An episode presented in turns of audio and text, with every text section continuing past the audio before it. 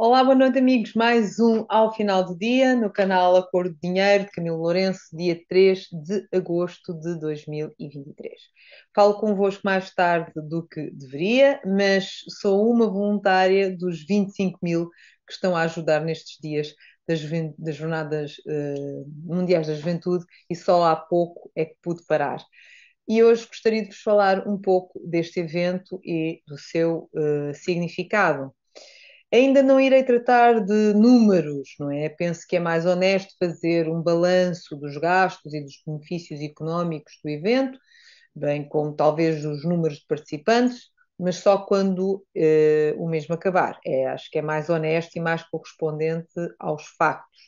Hoje apenas quero sublinhar eh, algumas ideias que o Papa Francisco deixou nos seus discursos não só como sumo pontífice, mas também como chefe de Estado que é uh, do Estado Vaticano, não é? E sendo esta também uma visita formal, não podemos esquecer disto. Penso que foi bonito uh, verificar no seu primeiro discurso o cuidado que teve em referir alguns momentos da história de Portugal, uh, do, papel de Portugal eh, nessa história mundial também e citar poetas, alguns dos nossos maiores poetas, como Camões, a Sofia de Melbreiner, eh, Fernando Pessoa eh, e também outras figuras da literatura, nomeadamente Saramago e da cultura popular, como Amália Rodrigues.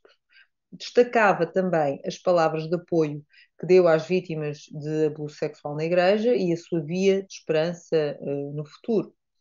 Também uh, em jornadas deste, desta natureza seria expectável, uh, deu destaque ao papel que os jovens e como esses jovens, como os jovens poderão ser e são a base do futuro no mundo e o seu papel no mundo. As preocupações ambientais e também aspectos de fraternidade. Ora, uma visão também de união e de esperança construída, também eh, citando a responsabilidade e sublinhando a, a responsabilidade da Europa e do Ocidente no geral como construtor desse futuro e não esquecendo o papel também que o projeto da União Europeia quis sempre desempenhar. Portanto, foram alguns focos que eh, eu gostaria de destacar. Também destacava eh, o facto de, eu ter mandado muitos recados, não é? Não só sobre a questão da, da Ucrânia, mas a nível internacional, mas também atingindo aqui um nervo a nível nacional, quando recriminou a lei da eutanásia recentemente aprovada no nosso Parlamento. E eu achei curioso que partidos como o Partido Socialista, o Partido Social Democrata, a Iniciativa Liberal e o PAN eh, tivessem sido os maiores elogios ao discurso do Papa, destacando eh, a sua preocupação ambiental e o futuro, eh, como, por exemplo, Eurico Brilhante Dias chegou a dizer que era um discurso de grande humanidade e universalismo, que foi particularmente tocante para quem está na vida política e que são palavras muito alinhadas com as preocupações do Partido Socialista. Uh, achei curioso ele dizer isto, quando uma das maiores preocupações do Papa nesse discurso foi exatamente a eutanásia, que eles aprovaram, eles não só uh, apresentaram como aprovaram, e portanto, uh, sobre este assunto de eutanásia, zero. É?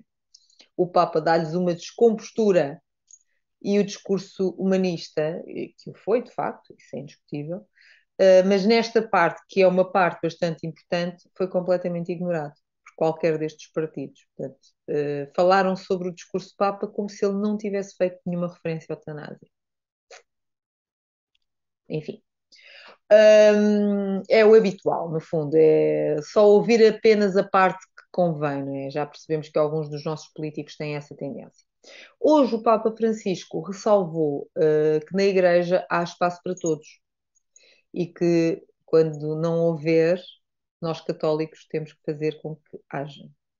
E que o Senhor não aponta o dedo, mas alarga os braços.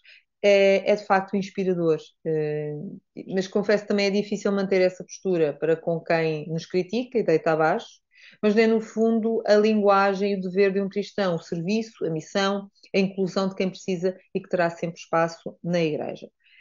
É claro que, por exemplo, para mim, eu confesso aqui, a minha grande dificuldade de abrir espaço para com quem tem fel, maldade, raiva latente e mesquinhez, é bastante difícil, principalmente estes que têm deitado, tentado deitar abaixo este evento, com muitas fake news à mistura, mas apenas mostrando com as suas críticas destrutivas não só uma ignorância abissal sobre todas as envolventes neste uh, evento, como revelando também a sua própria azia por perceber que, afinal, há de facto muito mais católicos do que aqueles que eles gostariam que houvesse em Portugal. Mas nem só de jornadas de juventude vive o país e outros acontecimentos têm tido lugar, e eu gostava de só referir dois, que isto da conversa já vai longa. Afinal, houve um recuo económico no segundo trimestre deste ano, contrariando os discursos otimistas do governo, baseados no crescimento de 2,7% do primeiro trimestre.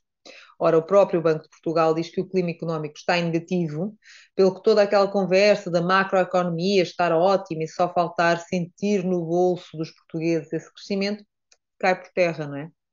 Afinal, esse crescimento do primeiro trimestre foi, pelos vistos, pontual, muito devido ao turismo, como já sabemos, aliás, já falamos aqui nisto.